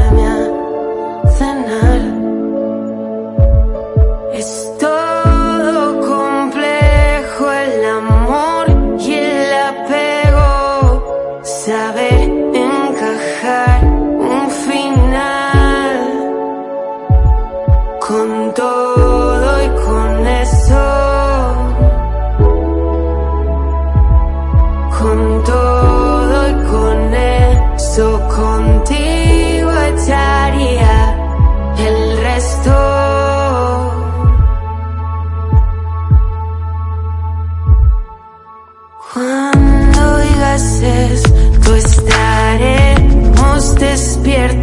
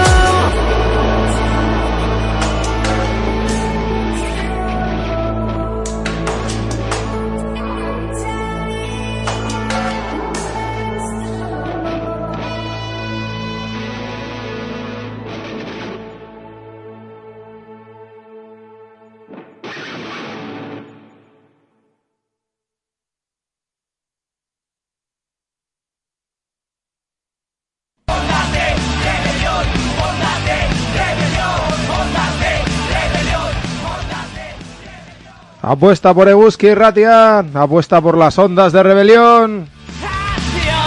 Programas con color, emisión libre de censura. Apuesta por la comunicación libre y comprometida. Hazte Busquide 20 euros al trimestre para seguir siendo libres.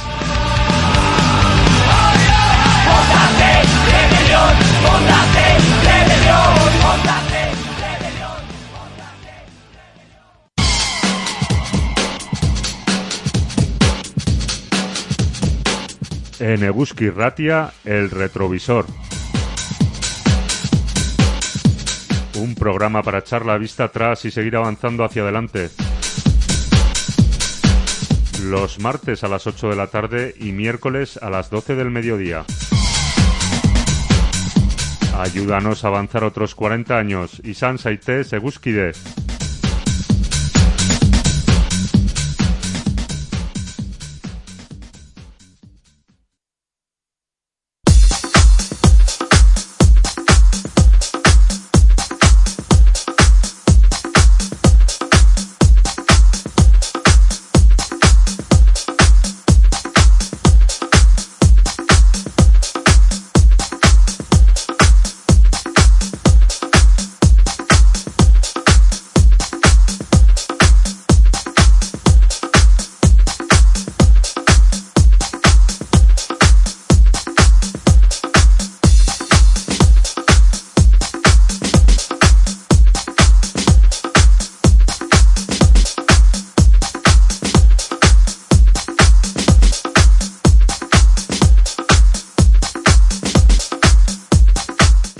Entzule, vamos eh, con la recta final del Pasealecu de hoy. Vamos eh, con la última sección, con el último contenido. Se trata de la crónica deportiva, que ya sabéis eh, que los martes da cierre a Pasealecu. Y para ello pasamos la conexión a nuestro compa Ander, a quien ya saludamos. Aupander, Egunon. Egunon guztioi hementxe gaude astero bezala eta azkenekoz demoraldi luze batean e, Jon eta bio kiroletaz hitz egiteko prest pasealekun. Egunon Jon. Egunon Ander. Zer moduz? Ba, ongi ongi esango dugu ez e, Ja demoraldi amaitzear Baina gogotxu orain dikan Por fin, por fin cogemos vacaciones Jon.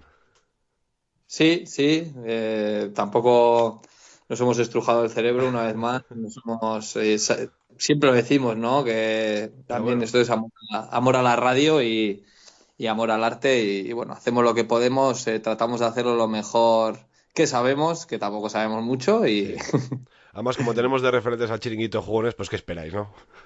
Eso es, eso es. Poco salseo metemos, pero porque tampoco, tampoco queremos eh, indagar en esas cosas. Bueno, pero un poco de salseo y sí que nos toca, ¿no? Porque después de este último mes de Osasuna tan frenético, con esa séptima plaza, esa clasificación para Europa, John, ¿qué está pasando? Eso es la, la, pregunta que tiene todo el mundo en la, en la boca. ¿Qué ha pasado? ¿De dónde ha salido toda esta polémica? ¿Qué es lo que va a pasar? ¿Cuándo va a pasar? ¿Cuándo? Porque eh, bueno, para situar un poco al oyente o a la oyenta que, que, no, que no, estén tan puestos en el tema, eh, se consiguió una clasificación histórica después de 16 años para la conference y al poco de, de, anunciarse la clasificación, pues no se sabe si por una denuncia anónima, hay un montón de información, un montón de, bueno, de diferentes opiniones, cada periodista dice una cosa, cada abogado jurista dice otra. Eh, bueno, estamos volviéndonos locos. El caso es que la UEFA ha abierto una investigación por el caso de, de amaños de, de hace años eh, a Osasuna. Hay quien dice que, que, bueno, que hay precedentes y que conociendo la suerte o, bueno, o también que, que alguien tiene que pagar esas cosas y Osasuna suele ser el capaz con las hostias. Ander, eh, pues puede ser que nos dejen fuera. Hay otros que dicen que no tiene ningún fundamento porque Osasuna fue, la sentencia sale como, como víctima, incluso fue indemnizado. Esto es una locura y lo que sí que sabemos es que, que, hay una incertidumbre enorme, que si la incertidumbre para los aficionados es muy grande, pues entiendo a esta gente que tiene que estar con la planificación de la próxima temporada, que no sabe qué es lo que va a pasar, pues todavía es mayor porque cuántos jugadores, cuánta plantilla se necesita, cuánta persona, eh, es, todo, es todo muy raro. Eh, hay para los morbosos y el cotillo bandera ahí ya quien apunta claramente hacia una dirección y es pues justo al que se quedó a las puertas de esa conference pues que, que, bueno, pues ya sabes aquí también la rivalidad que hay con, con ese equipo. No nos vamos a mojar. Eh, sí que es verdad que salieron a, a, desmentirlo en una rueda de prensa cuando no tenían por qué haberlo hecho, todo raro, pero, pero bueno, por lo pronto, incertidumbre, eh, pues un poco esa ilusión que, que había en los asunismos se ha apagado por, por ese miedo que hay y ver venir. Bueno, hay mucha incertidumbre después de esa, bueno, esa ilusión generada ¿no? en, la, en toda la afición rojilla. Pues eh, de momento a esperar y, y, a sufrir como es costumbre en Osasuna. Sí, sí, la pena es pues eso, pues que, que, en los despachos te puedan quitar por una gestión de un presidente que el cual ya fue condenado y castigado, pues años eh, después. Eh, no sabemos, hay precedentes de todo tipo, hay equipos que antes de que saliese la sentencia la UEFA ya los había echado y, luego les pidió perdón, hay opiniones de gente que dice que pese a que Osasuna la UEFA eh, diga que Osasuna no la va a jugar para este año por, por, tiempo y formas no va a poder ser, entonces que sería la siguiente clasificación, que ya decimos pues, cuándo llegará, si llegará o, o veremos, o igual es la Champions el año que viene porque seguimos haciéndolo muy bien.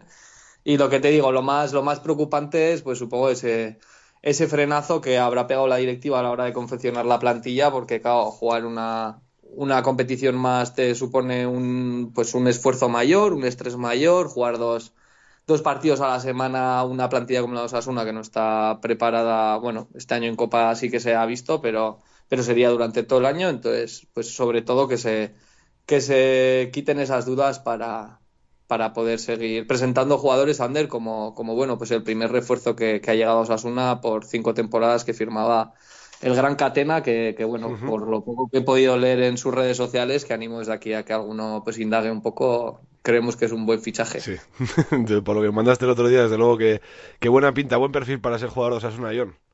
Sí, futbolísticamente una pasada, un jugador de metro 94, pues con de hecho, salían las, eh, no sé, un día de estos leí unas estadísticas y es el jugador con más, con más balones aéreos ganados. Tenemos ahí ahora a Catena en primera posición, en tercera posición sale David García, pues juntarlo sería, uh -huh. sería una bomba y bueno, un fichaje muy bueno por el cual se estaba peleando mucha gente y una vez más, pues que el proyecto de, de Osasuna y, y Braulio le han, le han conseguido eh, convencer. Convencer, convencer, John. Veremos un poquito también eh, cómo se va confeccionando la plantilla para Osasuna de cara al año que viene, John, y veremos en qué acaba todo esto. Como comentamos, es eh, creo ya nuestra última sección esta temporada aquí en Paseo de Cuyón. Entonces, eh, pues no sé, eh, nos quedamos aquí, dejamos a la audiencia a la espera a ver qué, qué es lo que pasa. Si, si volvemos en. Bueno, cuando volvamos al, al Paseo de que ya está la temporada empezada. Eso es. Una por una también comentar que, que Yago Arrasate, el capitán del barco, ha recibido el premio Johan Cruyff al mejor entrenador del año, así Joder. como, como detalle también, eh, pues una, una pasada. Eh, lo, lo, de Yagoba ya sabíamos y, bueno, eh, eso sí que no nos lo va a quitar nadie, el buen feeling que hay entre, entre afición y entrenador y, y lo que decimos, que, que siga por muchos años. Pues sí, John, después de años oscuros los que tuvo Sasuna, pues eh, se, ve, se ve todo con otros ojos, ¿no? Eh, para el aficionado rojillo hoy en día. John, eh, no sé si tienes alguna cosilla más por comentarnos Asuna. Eh, ya hemos estado hablando estas últimas semanas de que han acabado prácticamente o no todas las eh, competiciones que solemos comentar en este espacio, tanto en fútbol como en balomano, fútbol sala, John, eh, pelota, que también estamos un poco a la espera de, bueno, pues de otro torneo que también nos gusta mucho, ¿no? Que es el Campeonato cuatro y medio Navarro. Sí, sí, eh, bueno, como has dicho, en todos esos deportes ya se están empezando a oír nombres, baile de nombres, gente que se va, gente que viene. Eh, de momento, pues no ha habido descensos, la gente seguirá en la misma categoría. El, femenino, pues ya decimos a ver si este año consigue dar ese pequeño empujón para poder conseguir ese objetivo de una vez de, de subir a primera división. Los demás, eh, bueno, en fútbol sala y balonmano toca tratar de hacer las cosas mejor porque se ha sufrido mucho este año. Hasta el final prácticamente hemos estado con el, con el corazón en la mano. Y bueno, pues lo que decías de, del cuatro y medio, eh, todos a la espera, eh, el cuatro y medio Navarro, primero también ese trofeo de torneo de San Fermín, que desde aquí pues siempre, siempre decimos que, que animar a todo el mundo, pues eh, iba a animar desde aquí, pero es verdad que se agotaron las entradas para la pelota en eh, menos de un día. Y como detalle sí que sí que decir que bueno, que Lasso lleva un tiempo jugando con dolor Ander y ha sido operado de, de la cadera, eh, lo que le hará estar seis meses alejado de los frontones, a ver si el año que viene, pues ya sin esas dolencias, puede recuperar ese, ese mejor nivel y, volver a darnos alegrías. También, eh, no sé si tienes, eh, antes de cerrar, también alguna información del, del Urroztarra después de, bueno, pues de ese, de ese disgusto, ¿no? Que, que sufrió la semana pasada de no a ascender de categoría, John. Pero no sé si, si sabes, tienes planes, tienes ideas de qué va a hacer eh, los Roztarras y tiene previsiones también de nuevos jugadores en la plantilla.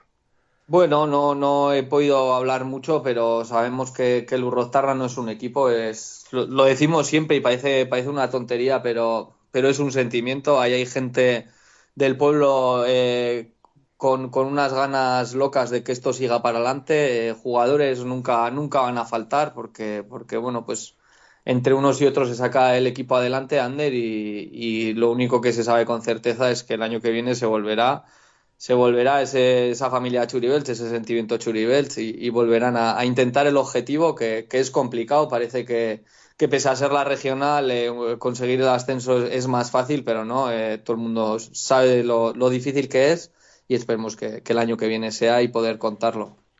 John, pues no sé si tienes alguna cosita más por comentar antes de que despidamos ya definitivamente este espacio. Nada más, nada más, Ander, que, sido un placer eh, compartir contigo este espacio un año más y, y, bueno, veremos qué pasa en el futuro. No sé, no hemos hablado de la contratación del año que viene, igual hay que subir la cláusula, no, no tenemos ni idea John, todavía. Nada, eh, hubo, hubo, pequeños primeros contactos, pero sí. nada, no entramos a detalles. Ahora que hacer otro acercamiento, Jon, eh, bami esker, eh, bueno, urto zeban zehar hemen gurekin eta gure artean egoteagatik, eh, guzki irratian, eh, kirol espazio hontan, eh, pasarekuren barnan, Eta ez dakit, e, batek daki, baino printzipioz e, urrengo denboraldian jarraituko hitz egiten? Hori da, hori da. E, mi esker zuei da, da placer bat izan da beste urte bat ebentzuekin egoteak. Bai, hori da, mi eskere guztioi eta mi eskere kiotz e, urrengo urtera arte, urrengo denboraldi arte, aio, Jon? Opai, Ander, eta mi eskere kiotz, bai. Agur. Agur. Bueno, bagoaz, eh, kolaboratzaile ezberdinak eh, agurtzen datorren kurtso arte bada. Y nos despedimos hasta mañana a las 10 de la mañana con toda la actualidad aquí en las ondas libres de Uzki y Ratia. Ordurarte entzule, izan ongi, adiós.